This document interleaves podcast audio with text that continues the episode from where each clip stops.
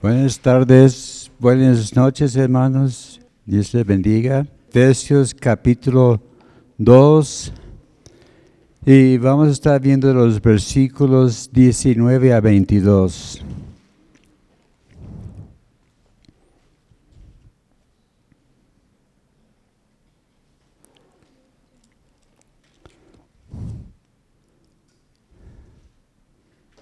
Efesios capítulo 2, versículos 19 a 22. Y vamos a estar viendo el tema, lo que somos en Cristo. Amén. Es un tema muy, muy amplio. Pero vemos que en Cristo somos más que a veces nos imaginamos. Y Él siempre quiere lo mejor para nosotros. Efesios 2, 19. Así que ya no sois extranjeros ni adevenizos, sino conciudadanos de los santos y miembros de la familia de Dios edificados sobre el fundamento de los apóstoles y profetas, siendo al principal piedra del ángulo Jesucristo mismo, en quien todo el edificio bien coordinado va creciendo para ser un templo santo en el Señor, en quien vosotros también sois juntamente edificados para morada de Dios en el Espíritu. Señor, gracias te damos en esta tarde por, por tu palabra, gracias te damos, Señor, porque nos amas tanto, Señor, y tú tienes planes grandes para nosotros. Gracias, Señor, porque de tal manera amaste al mundo que enviaste a, a tu Hijo Jesús. Y Señor, gracias te damos, Señor, porque no solo esto, somos ya familia, familia de Dios, herederos y coherederos junto con Cristo. Y ahora, Señor, entregamos a ti este tiempo. Gracias te damos, Señor, por tu palabra, los que están aquí presentes, los que después vas a estar escuchando. Y te la honra y gloria, Señor. Y gracias por que mis labios guíen nuestros pensamientos y tú serás glorificado. Amén. Gloria a Dios. Pues hemos visto, hermanos, muchas cosas, sobre todo en este capítulo 2, que hoy terminamos. Vimos primero, entre varias otras cosas, la gracia de Dios en nuestra salvación. Como dice allá que somos salvos por gracia, no es, no es por obras, no es por la jactancia nuestra. Vimos también las cosas que debemos recordar. Claro, hay muchas cosas que no debemos, debemos ya olvidar, como la vida pasada,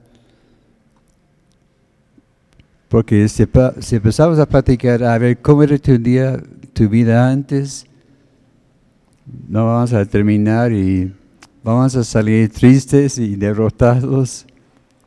Pero hay que recordar muchas cosas, sobre todo la grandeza de Dios y el favor de, Dios en, en, nuestra vida. Y vimos también la unidad de la iglesia. Y, vemos que, como he dicho, que la salvación es por gracia, no por obras. Las obras no tienen nada que ver. Esa fue la gran queja que tuvo Pablo con la iglesia allá en, en, uh, Galacia. Vimos también en Efesios capítulo 2, en el verso 10, que somos creados para buenas obras. Dios nos ha hecho con un propósito especial. A veces uno diría, pues, ¿quién soy yo? Bueno, busca a Dios y verás que, que Dios tiene algo que, que solo tú lo puedes hacer. Puede decir que no, hermano, usted está muy preparado, tiene habilidades, etcétera, etcétera. Pero hay cosas que, que ustedes pueden hacer que yo no soy capaz de hacerlo. Porque no es eh, mi diseño. Y como puse el ejemplo de, de un invento, ¿verdad? El inventor sabe para qué sirve. Y él sabe el propósito, cómo funciona y si falla, pues él le puede arreglar. También es igual en nuestra vida. Dios nos formó, Él sabe para qué servimos y si hay una falla, bueno, Él lo puede arreglar para que podamos funcionar al 100%. También hay que recordar que antes nuestra vida era muy diferente. Yo gracias a Dios por los jóvenes y sobre todo los que fueron alcanzados a una edad temprana. Puede decir que te salvaste de muchas cosas. Yo me entregué la vida a Cristo un poquitito antes de cumplir los 18 años. Así que me salvé de algunas cosas, otras no. Tuve que pasar por unas experiencias tremendas. Pero yo, gracias a Dios, que esas experiencias me abrió los ojos para ver que había falta algo en mi vida. Pero vemos que Dios tiene un propósito, una razón para nuestra vida. Ahora somos miembros de la gran familia de Dios. Uno puede decir, ah, sabes que eh, yo, soy de la familia de Carlos Slim. Bueno, te felicito. Por mucho tiempo e-, eres el hombre más rico del mundo. Ya no, ¿verdad? ¿En, qué lugar quedó ahorita? Pero ya, ya no, no es igual, ¿verdad? Eh, uno puede decir que no, y, yo soy de la familia X, de buen nombre, pero ya que pasa la fama de ese nombre, pues no es, no es gran cosa. La gente empieza a aburrirse. Oh, a ver, ¿qué, sigue? Pero vemos que nosotros somos de la familia de Dios. Un, gran honor. El, creador del mundo. Así que la, la, fama no nos va a subir a la cabeza, pero recordamos que también somos algo muy, muy especial. Y también por medio de Cristo Jesús podemos acercarnos a Él tenemos acceso al trono de gracia y ahí podemos estar delante de Él, hablando con Él en una forma personal, como, como el, niño con, con sus papás, ¿verdad? A mí me alegro por mis nietos, que a veces me, acerca, ¿verdad? Llega James de la, de la escuela ¿qué aprendiste hoy?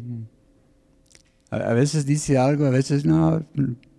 Aprendí algo, pero no me dice qué cosa. Pero cosas siempre me acerca, ¿verdad? También igual Abraham, que siempre me van acercando y, cuando van a subir a dormir, yo estoy ya a veces viendo las noticias y me voy a subir. yo sé que quieren, quieren que oren por ellos.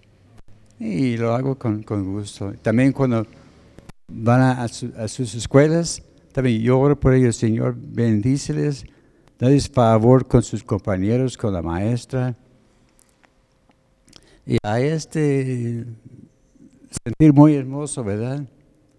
Y para poder comprender, es más fácil que uno sea papá o mamá o nieto o abuelito, ¿verdad?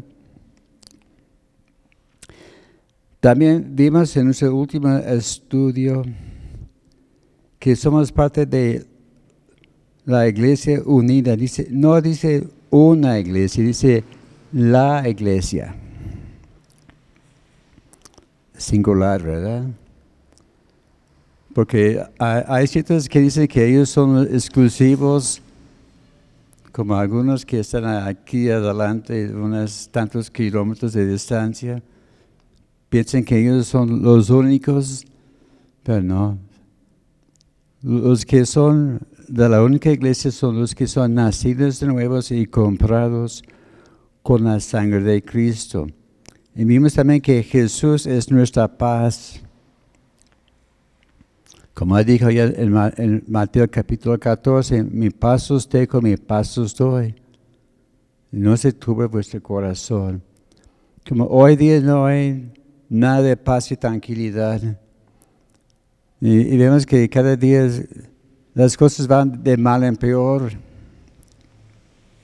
Está a, tal grado a veces cuando estamos viendo las noticias y están presentes los nietos, mejor cambiamos de canal, ¿verdad?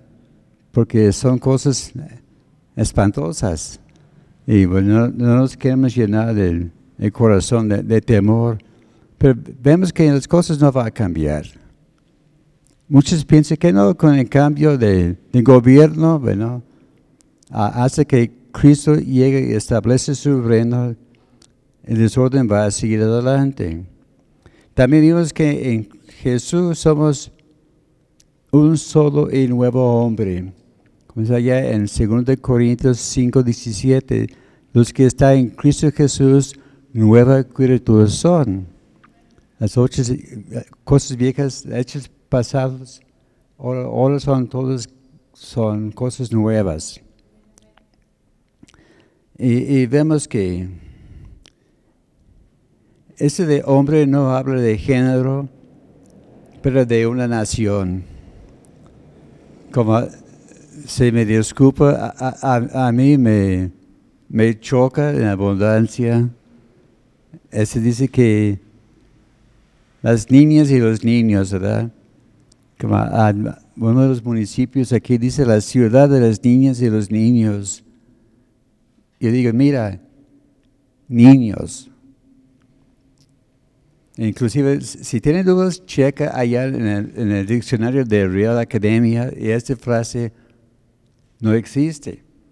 Inclusive ellos dicen que no es correcto.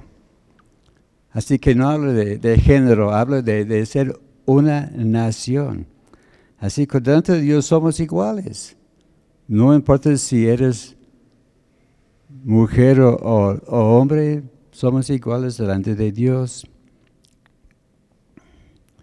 Vimos también la semana pasada que Dios escogió a cinco hombres, allá en Hechos capítulo 13. Y, vimos que de esos cinco hombres eran todos distintos, de, de trasfondos diferentes. Había un par de ellos que eran de África, era el Níger, que era negro, y uno pensando que, no, esos cinco juntos, cabeza de la iglesia, y uno pensando en la cultura y cómo es todo, uno piensa que no va a haber un conflicto. E, e, es tremendo, recuerdo de los equipos que formaban, Rogelio tuvo su grupo de doce. Y había de todos en este grupo. Sí, eran puros hombres maduros, unos más jóvenes que otros, pero de trasfondos diferentes. Y a veces había pequeños roces, ¿verdad? Eh, era igual que Jesús con sus discípulos. Se dice que había un hombre que hizo una encuesta, como busca talentos, y dijo, a ver, quiere ver la lista de los discípulos de Jesús sus calificaciones, sus caracteres y todo. Y según él, el único calificado fue Judas Iscariote. Él pensaba que no, mire, Pedro no, bien, corajudo, maldiciente. Y, cada, que él apuntaba que cada quien tiene sus fallas y que no eran calificados. Pero Dios escoge a veces las personas menos indicados. A veces decimos, Señor, ¿por qué me escogiste a mí? Bueno, bueno tiene, su, motivo y, su razón, ¿verdad? Así que no importa de nuestro trasfondo, Dios nos puede usar. Y lo, lo importante no es dónde venimos, sino a dónde vamos. Uno puede decir que no, pero e, este es de rancho y que, no sirve y, no me gusta su forma de hablar. Bueno, pues paciencia. Dios ha tenido paciencia con nosotros, también hay que tener paciencia también con nuestros compañeros de trabajo. Amén. Pero ahora somos reconciliados con Él por el Espíritu Santo. Y ahora en este estudio vamos a estar viendo lo que tenemos en Cristo, lo que somos en Cristo. Pero primero hay que ver lo que no somos. Allá en la primera parte del versículo 10, 19 de nuestra lectura, dice así que ya no sois extranjeros ni advenizos. Entonces vamos a estar viendo esto. Dice primero que no somos extranjeros. Que la palabra en la original es senos. X-E-N-O-S, senos. Que ese habla de la nacionalidad de uno. También puede ser referencia a los refugiados o los expatriados. Como allá en 1 de Pedro capítulo 1, verso 1 y también en Santiago 1, 1 esas epístolas eran dirigidas a los extranjeros, los que estaban exiliados, que estaban fuera de, su, uh, su lugar de origen. También en la, Biblia de las Américas y la nueva versión internacional dice que no sois extraños. También esta palabra senos aparece en, en Efesios capítulo 2, verso 12. Cuando habla que, que somos ajenos a los pactos de Dios. Y esa habla de alguien que, que, no tiene derechos. Como los extranjeros llegan aquí y ¿qué, qué pueden hacer? Bueno, tiene que esconderse, ¿verdad? O, a pura pena a veces le dan trabajos, pero no pueden votar, no pueden llevar un puesto público. ¿Por qué? Porque son de fuera, son extranjeros. También habla que somos, no somos adenedizos. La palabra aquí es parcoidos, P-A-R-O-I-K de kilo O-S. Parcoidos, que significa, que significa extranjero, uno que mora fuera de casa. Para habla de cerca y oqueo habla de habitar de aquí o habitando cerca. Y haciendo comparación de versiones en la Biblia de las Américas y también la nueva versión internacional, dice que no sois extranjeros. En la Valera 95 dice que no sois forasteros. También la versión Dios habla hoy dice que ya no están fuera de su tierra. Y tenemos un, par de ejemplos de, esa clase de persona la gente adenelizos. Tenemos el ejemplo de Abraham.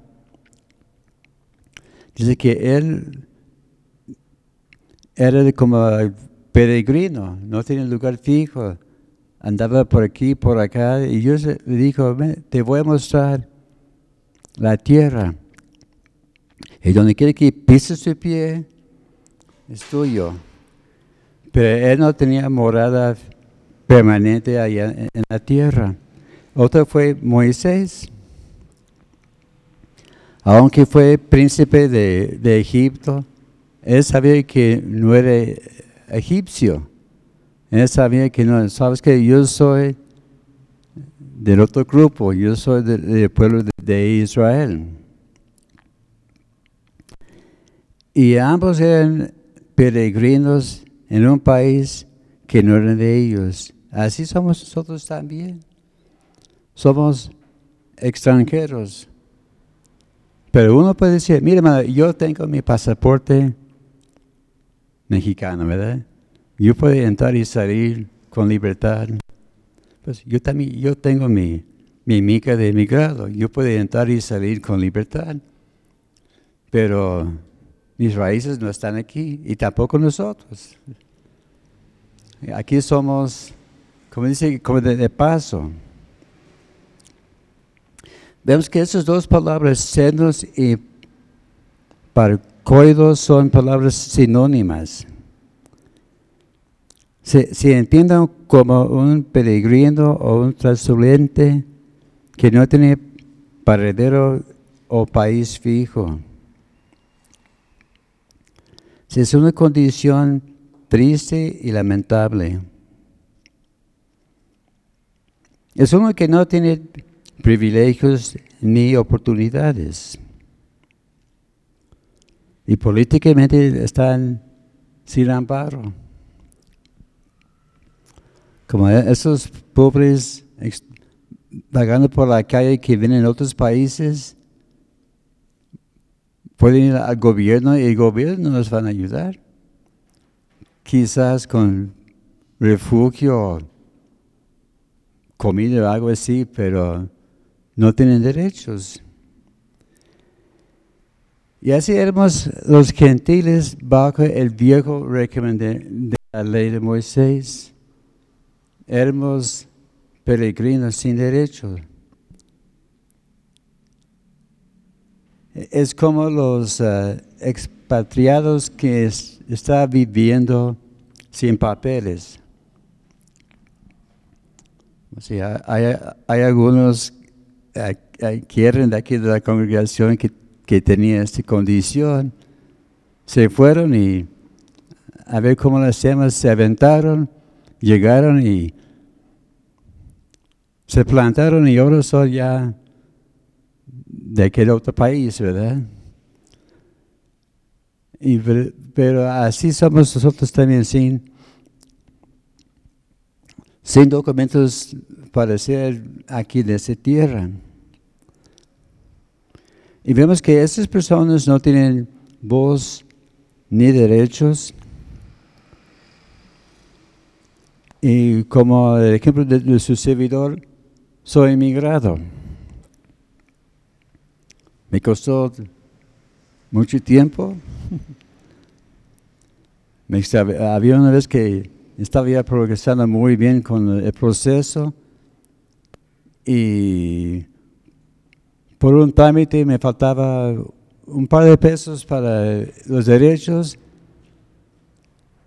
y, no, y hice el, el, pago, pero no llegó allá a gobernación el pago y por poquito me iban a votar de país. Entonces yo fui corriendo a, la Ciudad de México y empecé otra vez el paso número uno. Terminé el primer paso. El segundo paso, terminé. Y también allá también hubo un estorbo en el último paso de, de segunda etapa. Pero ahora emigrado. Así, gracias a Dios, todo pasó y ya estoy aquí de, de planta. Aunque no me quiere, me tiene que aguantar. Pero la cosa es, aunque tengo tiempo viviendo aquí, no puedo votar. A veces que quisiera, pero no puedo. Pero me, puedo naturalizar, es otro proceso, y entonces sí voy a poder votar pasando por ese proceso. Pero la cosa es, así son, que no somos, no somos extranjeros ni dejados. Pero, ¿qué si somos? En el capítulo 19, segunda parte. Dice que somos conciudadanos. La palabra aquí es sum politis que habla de uno que es de la misma ciudad o localidad. Es más allá de, de, ah, paisano, ¿verdad? Paisano es uno del, mismo país. Pero aquí está hablando uno que está de la misma ciudad de donde anda uno, ¿verdad? ¿Hay, hay algún tapatío 100% aquí? Hay uno por... ¿ah? Pues, sí, hay, hay, hay, pocos, pero sí hay, algunos.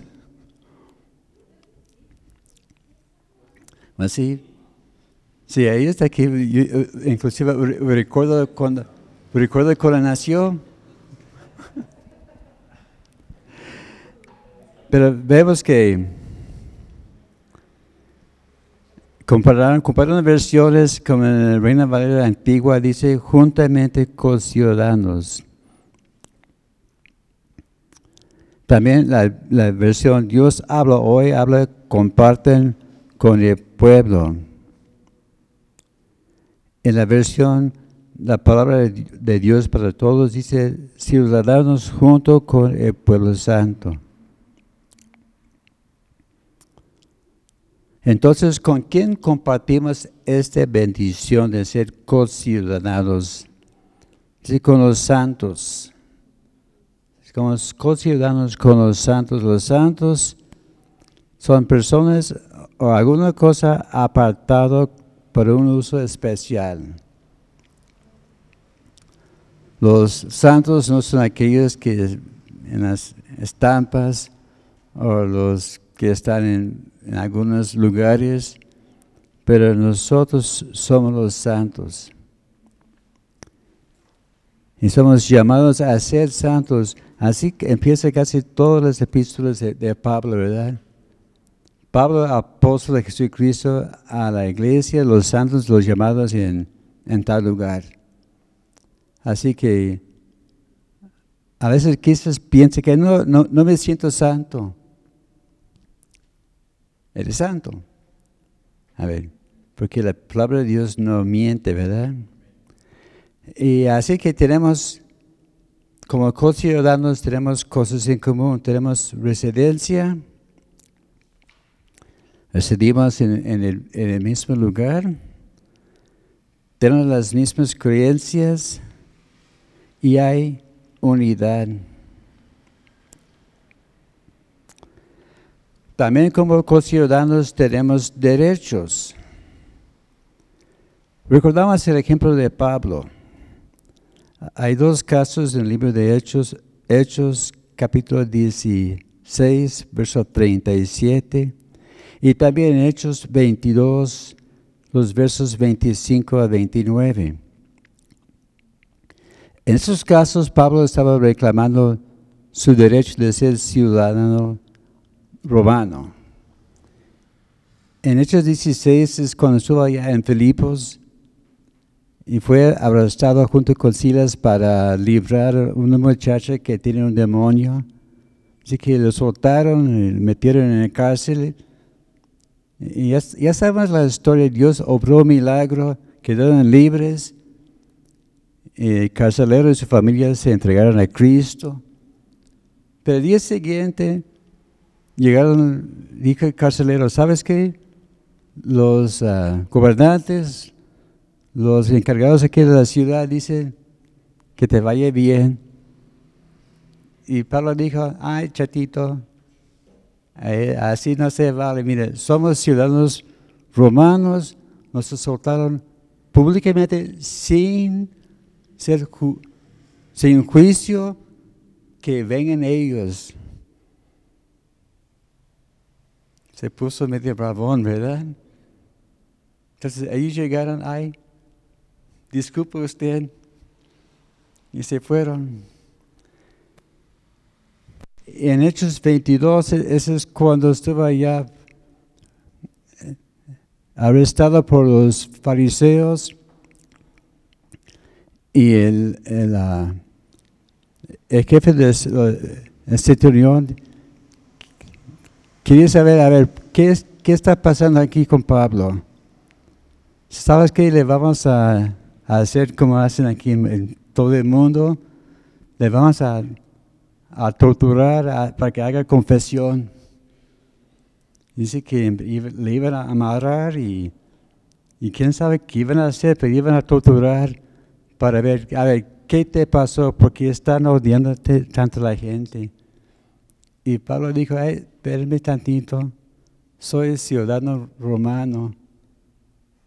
Ay, suéltele, porque si no, lo que yo hago a él me van a hacer a mí.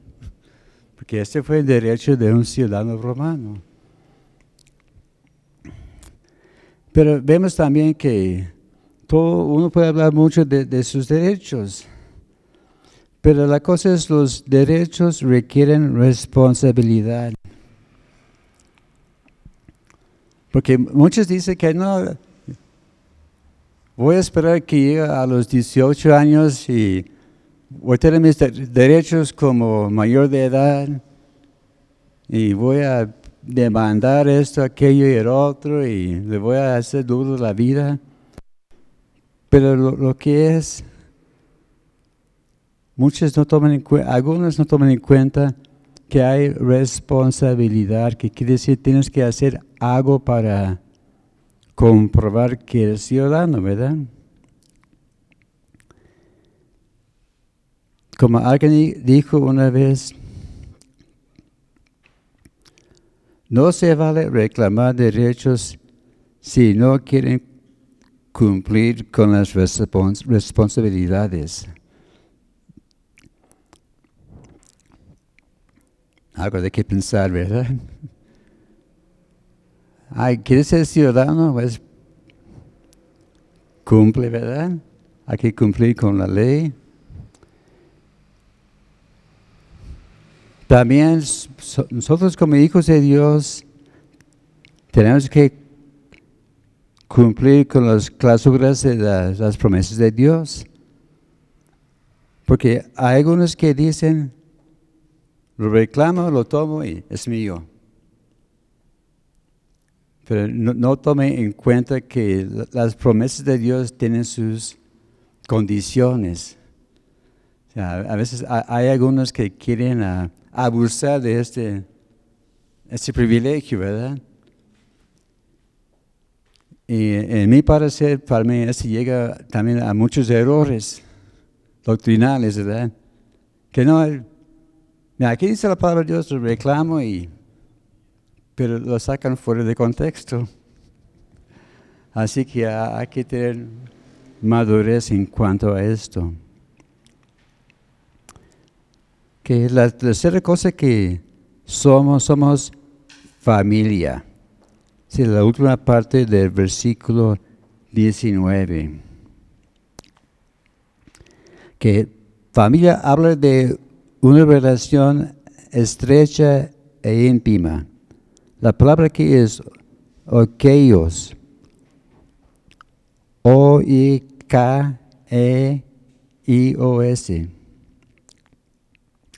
Ese habla de un familiar o uno de la misma casa. En la Reina Valera antigua usa la palabra domésticos. Pero nosotros como familia de Dios somos un pueblo consagrado, somos familia de Él. Así dice allá en la Biblia la palabra hispanoamericano. Y como miembros de la familia tenemos derechos y privilegios. Primero hemos sido escogidos. Aquí hay varios versículos que más voy a darle el texto, le pueden buscar luego en casa. Deuteronomio 7:6, que habla que somos un pueblo escogido de Dios. Dios no, nos escogió, no escogió el pueblo de Israel porque eran los más guapos, los más simpáticos. Fue por su pacto con, con Abraham.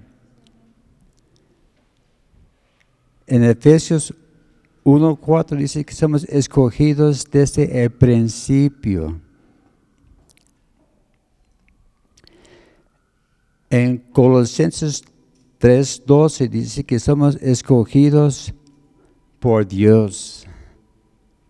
Así, Dios dice, eh, es mi hijo, es, es mi hija.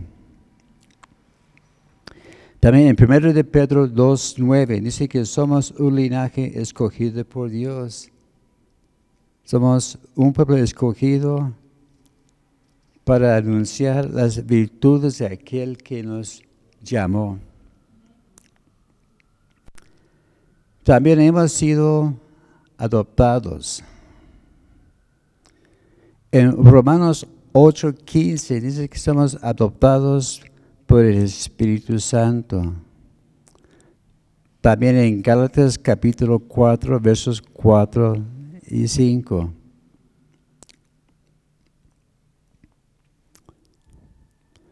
También como familia tenemos derechos como hijos legítimos nacidos en casa.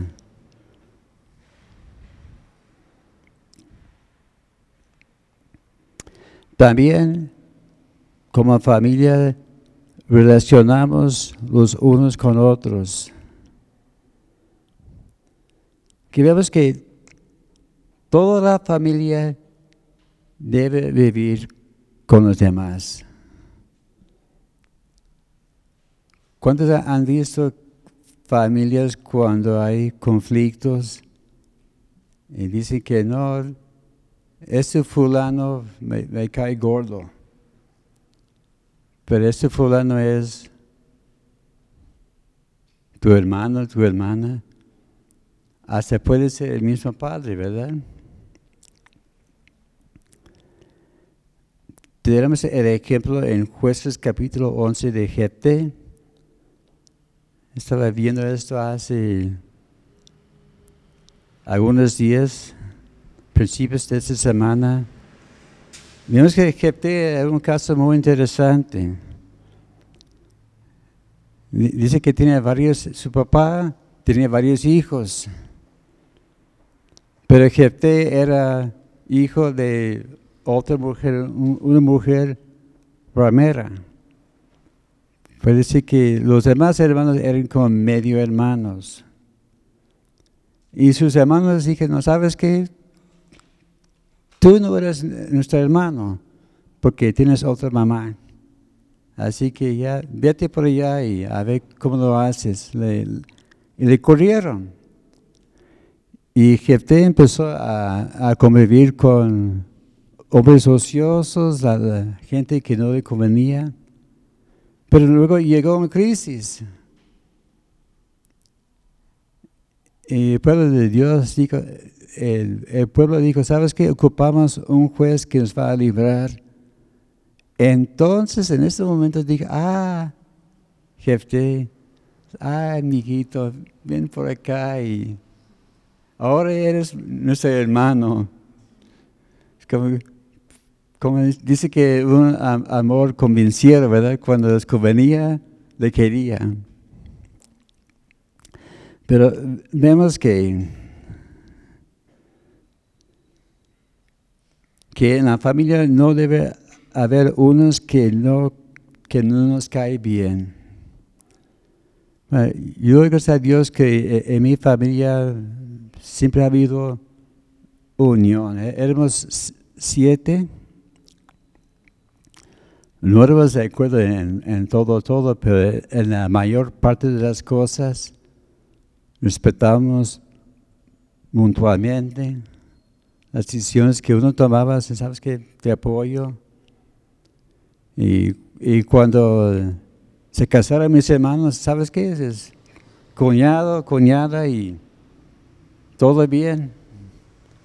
Había este dulce unión, pero hay otros casos que, que dice que no, este cuñado no me parece. Bueno, yo doy gracias a Dios que en, el caso de su servidor, mis cuñados me aceptaron. Gracias a Dios. Porque tengo algunos concuños que no se pueden ver, pero este no es, no es familia. Como dice allá en Efesios capítulo 4, verso 2. Dice, con paciencia, con toda humildad y mansedumbre, soportados con paciencia los unos con los otros en amor. A veces vemos las fallas en las demás personas, pero se nos olvida mirarse allá en el espejo, ¿verdad? A veces allá en el espejo, ahí está el problema. Y vemos que también los hijos adoptados tienen los mismos derechos que los hijos naturales. En primer lugar, los hijos adoptados toman el nombre de sus padres. Tengo una, sobrina que se casó, pues no, no muy grande, no grande, grande, grande, pero tenía alrededor de quizás 30 años, no recuerdo exacto, no recuerdo bien la fecha que, se casó, pero ella y su esposo no pudieron tener hijos. Está bueno, pues, ¿qué hacemos? Entonces esperaron tiempo y, y ¿sabes qué? Vamos a adaptar un hijo. Hay que tener familia. Entonces pasaron por el proceso y se presentó que había una señora que tenía tres hijos, pequeñitos, como de tres y medio más o menos, año y piquito, y otro pequeñito casi de, de brazos. Pero e, e, esa mamá era incumplida, no cuidaba bien a sus hijos. El Estado dijo, ¿sabes qué? Este de mamá, pues, no lo hace. Así que le vamos a poner estos tres en adopción. Y mi, mi sobrina, mi sobrino político, dijeron, ¿sabes qué? Vamos a adoptar a los tres son hermanos, no queremos dividir la familia, así que de un día al otro los dos eran cinco. Ellos hicieron preparativos y todo. Pasó por un proceso, vivían con ellos. Porque pues, ayer los leyes dicen que, no, que, que los niños se adapten y a ver cómo se hacen, a ver si son padres capaces, pasaron las pruebas, fueron delante del juez y dijeron, ¿sabes qué? Ahora son tus hijos. Y la primera cosa que hicieron es que cambiaron sus, apellidos. ahora no son Sánchez, eh, son Bean, así es el apellido de mi, de mi, mi sobrino político. Steve Bean, así como, como Mr. Bean, ¿verdad? Dice, dice mi esposa, el, señor frijol. Pero ya estos, estos tres pequeños ya llevan el apellido Bean, fueron adaptados y ya son de aquella familia y también de, de mi familia. Y son, son preciosos, uno de ellos ya se casó, ya, ya tienen su, ah, su bebé, así, que mi, mi sobrino ya es la abuelita, ¿verdad? Y, vemos que los hijos adoptados tienen los mismos derechos que los hijos naturales y reciben herencia por igual. Y también el Padre ama a los adoptados igual que los naturales. Sí, porque hay casos que los papás tienen hijos naturales, pero quieren más, ¿verdad? Entonces ven la oportunidad, ah, vamos a adaptar a estos. Ya tienen una familia bastante numerosa, ¿verdad? Pero el Padre ama a todos igualitos, porque así es el amor del Padre. Así que Dios nos ama a nosotros igual que los hijos naturales que son los de Israel. Ok, punto final, somos edificados. En los versículos 20 a 22. Vemos primero que tenemos un firme fundamento. Eso habla de la importancia de comenzar bien. Así que todo el edificio debe ser fundado fuertemente. Si, no tiene un buen fundamento, se va a caer. ¿Quién sabe qué tan profunda es la fundación de aquí de este templo? Me imagino que está algo profundo, ¿verdad? Me hace recordar cuando el hermano Rogelio estuvo allá, vivía allá en León, estaba comenzando la obra allá y compraron un terreno, no había lugar como he dicho que tuvimos aquí. Compraron un local, aquí vamos a poner la iglesia. Hizo los planes, me queremos de tanto por tanto y tanta altura. Entonces el arquitecto se puso a trabajar. Estaba excavando, excavando, excavando. Y, y el que le quiero ver el edificio a ver, quiero que levante los muros. Y pasó un buen rato escarbando. Luego él dijo al ingeniero, oye ingeniero, no quiero un pozo, quiero un edificio. Y el ingeniero le dijo, a ver, ¿cuánto tiempo quiere que dure ese edificio? Pues mucho tiempo, bueno, hay que poner fundación, fundamento primero y luego los muros.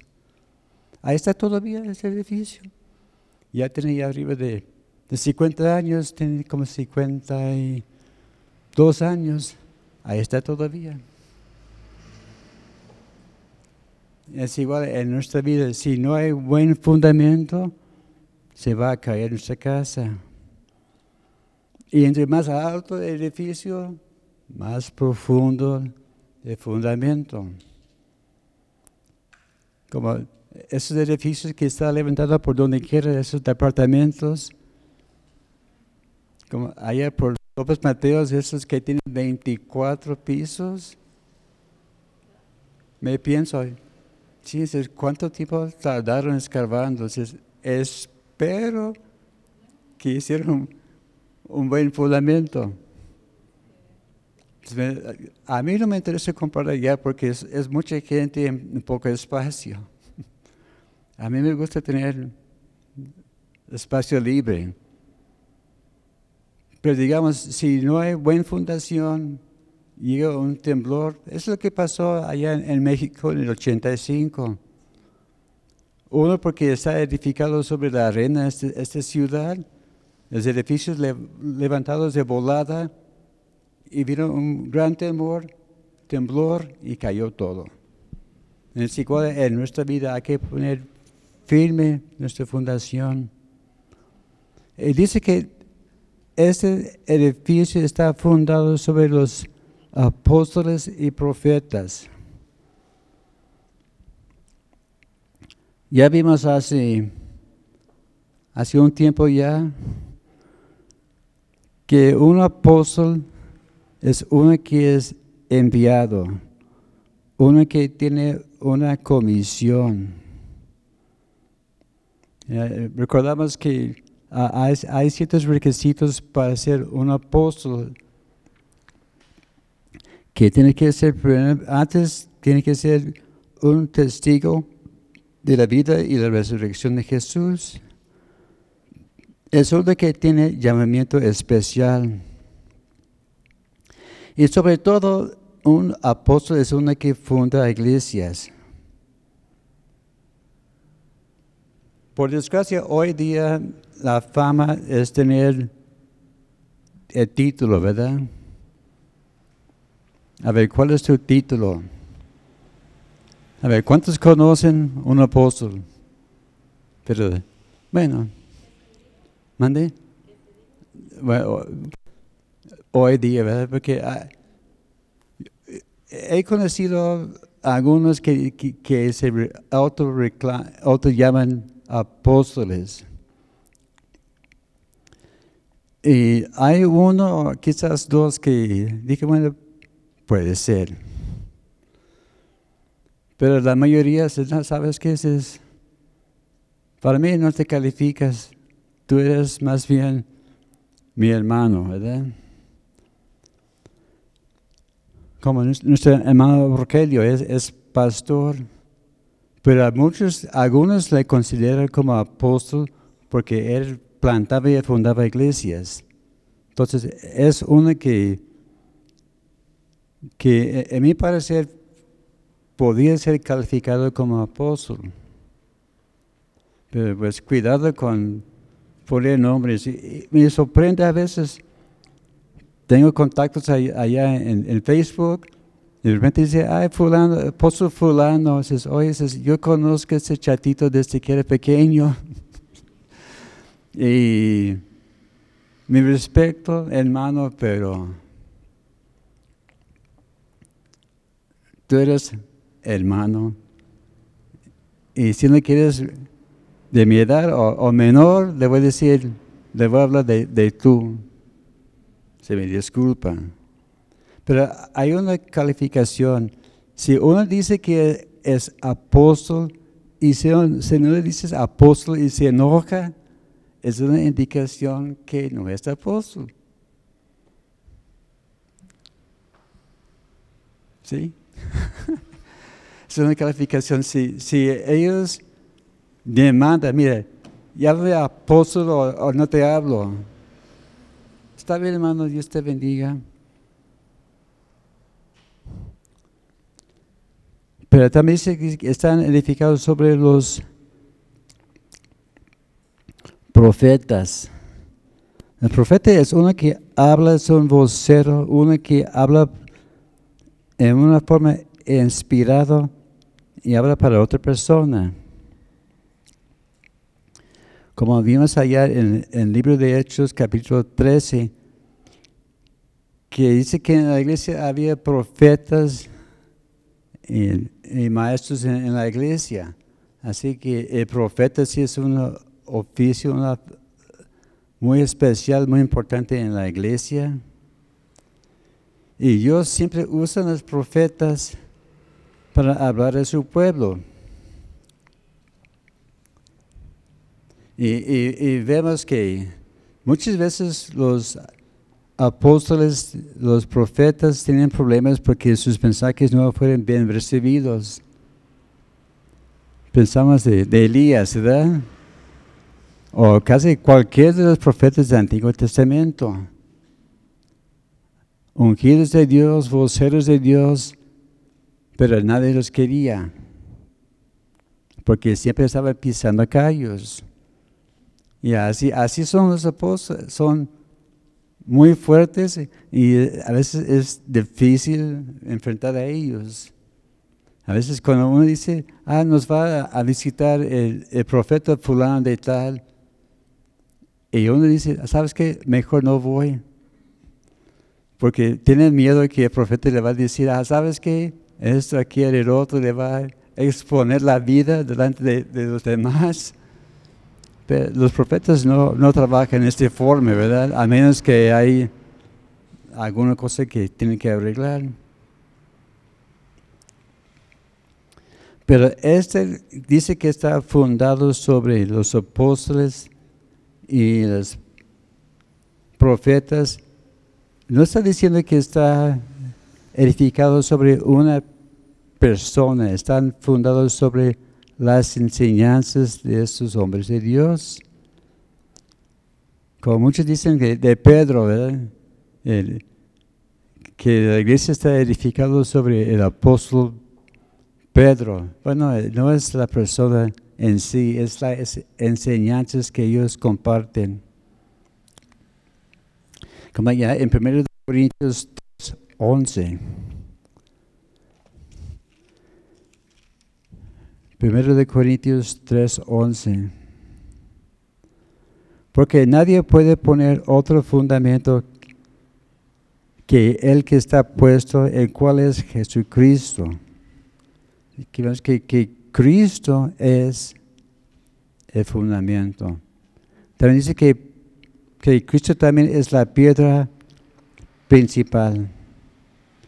Digamos, cuando levanta un edificio, la primera cosa que ponen, ya que está puesto en la fundación, es una piedra principal.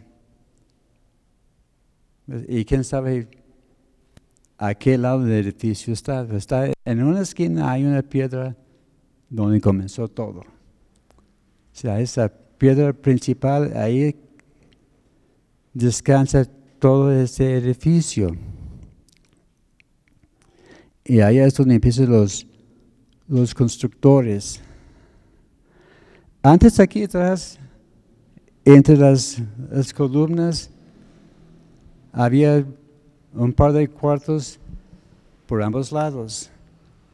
Ahí donde ven ahora los, las columnas, habían paredes. No hay nadie aquí que recuerde de este, este tiempo poquito, ¿verdad? Porque empezar, primero empezaron a tumbar de un lado y luego de aquel otro. Y el hermano Chuy Álvarez era nuestro ingeniero de, de, categoría, nuestra avanil. Y es curioso, cuando él, empezó a levantar los muros, pues puso primero algunos ladrillos y luego sacó un, un hilazo y, puso, y de allá empezó a levantar el muro. Y el hilazo era como una guía, ¿verdad? Porque algunos dicen, ah, ah, voy por el ojo y, y luego se ve que el muro va así, bien chueco. Pero no, pero el hermano Chuy puso el hilazo y así los, el muro derechito, derechito. Y luego, ¿sabes qué, hermano Chuy? Ahora vamos a tumbar este edificio, eh, vamos a poner otro por acá. Que he pasado mucho tiempo levantando y, tumbando muros, eh, eh, pero era por el crecimiento de la iglesia. Porque recuerdo, al principio vi este lugar así como está ahora y yo pensé, uff, ¿cuándo se va a llenar? Porque aquí era toda la iglesia, las oficinas no estaban aquí, pero esta fue la iglesia. Aquí había una cortina que separaba. Y pensé, ay, ¿cuándo se va a llenar? Se llenó.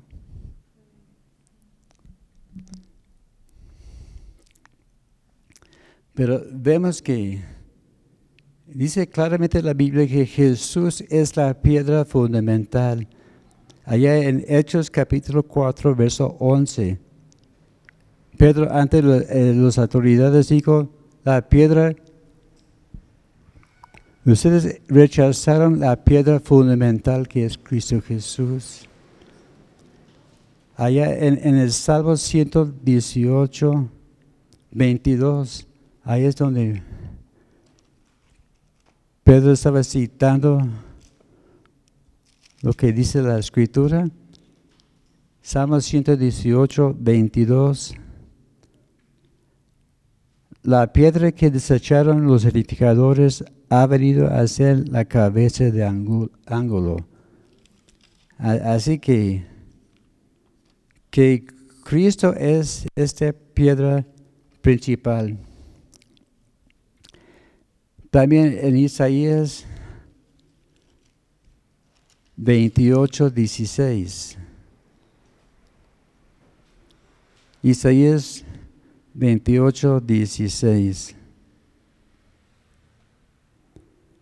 Por tanto, Jehová el Señor dice así, he aquí, yo he puesto en Sión por fundamento una piedra, piedra aprobada, angular, preciosa de cimiento estable, el que creyere en él no se apure, apure apresure.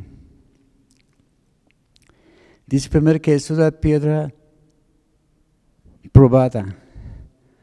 Es una piedra especial que tiene que pasar por pruebas para ser puesta en su lugar angular. Es preciosa y estable. Esta piedra no se mueve para nada. Y dice que los que confían en Él no serán avergonzados. También en 1 de Pedro capítulo 2, verso 6.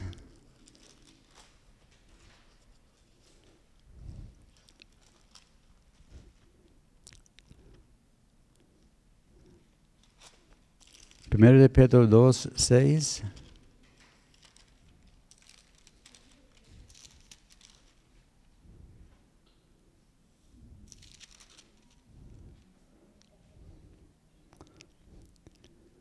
Por lo cual también contiene la escritura, he aquí pongo en Sion la principal piedra del ángulo, escogida y preciosa, el que creyere en él no será avergonzado.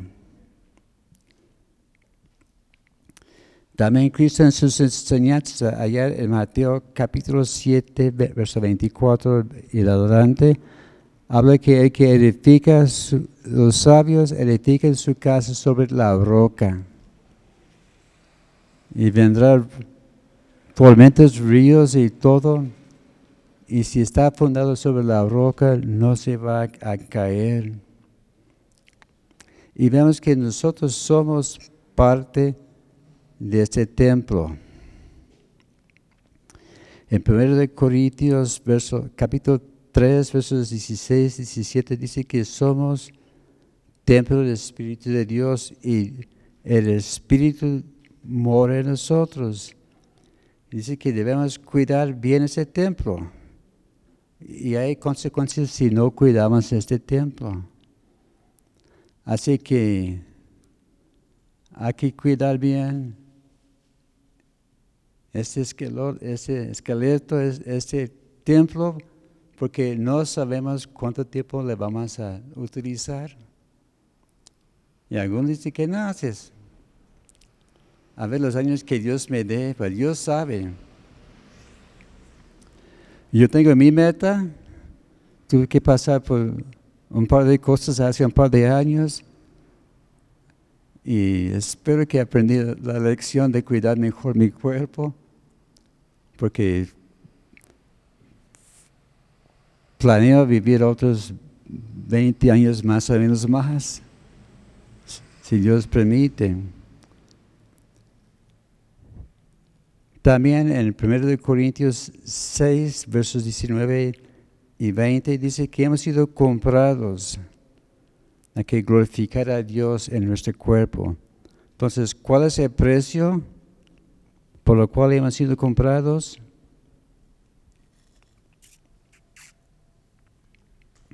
La sangre de Cristo. Amén. Ok. Para terminar, hermanos, dice, Pedro ha declarado que somos piedras vivas. Cada piedra tiene su lugar. Y todo está bien coordinado. Como esos boros, no, no sé si hermano Chuy tiene, algo que ver con esos muros o no, no recuerdo. Pero los tabiques están en orden. No es que pusieron una aquí y otra por acá y a ver cómo lo hacemos, no. Así en, en hileras. El segundo día era un poquito diferente y se repetía, ¿verdad? Para darle fuerza. Así que nosotros estamos como piedras en ese edificio y todo se descansa sobre la piedra angular. Somos ensamblados en ese edificio, que no hay punto débil, no hay material falso, y cada piedra está seleccionada, preparada y ha sido inspeccionada. Así que cada uno de nosotros Dios ha escogido y nos han colocado en el lugar donde estamos con un propósito. Así es que no, no, yo quiero estar por acá. No, no, no, no, no, me gusta mi compañía, así que quítame de aquí. No, se, va a derrumbar. Aquí, aquí vas a estar, ahí vas a fructificar, así que tranquilos, ¿verdad? Y vemos que el edificio dice que va creciendo. Cada nuevo creyente trae crecimiento a la iglesia. Y vamos creciendo en unidad, que seamos uno, como la oración de, de Jesús para nosotros en Juan 17, 21. Padre, que sean uno que estamos compactos y, todos cooperándose con la misma meta. Y la meta final es ser templo moral de, Dios. Y vemos que aquí en este edificio la Trinidad tiene su parte. Dios Padre es el arquitecto. Jesús es el maestro constructor. Es Jesús que va supervisando, colocando a cada pieza en su debido lugar. Y el Espíritu Santo es el residente principal. Así que Dios hizo el diseño. Cristo puede decir que Él es el avenil que va colocando. Es avenil. Cada quien en, su espacio. Y vemos que nosotros somos los participantes y los beneficiarios de todo esto. Y todo es para la alabanza de Dios. Y vemos que la iglesia es la máxima expresión de la gloria de Dios en la tierra. Dice allá en Apocalipsis 21, verso 3, que se va a descender de los cielos el, tabernáculo, el Nueva Jerusalén, el tabernáculo de Dios. Ahí, va a morar y va a ser expresado su, ah, la presencia de Dios. También uh, en Juan 14, 3, Cristo dijo, iré y prepararé un lugar para que estemos juntos para siempre. Así que hay que ser pacientes porque somos morada del templo de Dios. Amén. Señor, gracias te damos por tu palabra en esta tarde. Gracias te damos, Señor, porque tenemos, Señor, una parte muy importante, Señor, en cuanto a tu plan en este mundo. En este mundo. Gracias te damos porque somos llamados a ser hijos tuyos. No somos extranjeros, somos ya miembros de tu familia. Y también tenemos parte de ser, de ser parte de tu gloria en esta tierra. Pedimos, Señor, que nos ayudes a, vivir, Señor, unidos en unidad con un mismo propósito. Y gracias te damos, Señor, por tu mano de bendición sobre nuestras vidas, Señor. Te pido, Señor, que tú cuides a mis hermanos en su ingreso a sus casas. Gracias, Señor, por ese tiempo, por el tiempo de, de oración mañana y también por las actividades el, el dom- el domingo. Y te daremos la honra y la gloria en nombre de Cristo Jesús. Amén.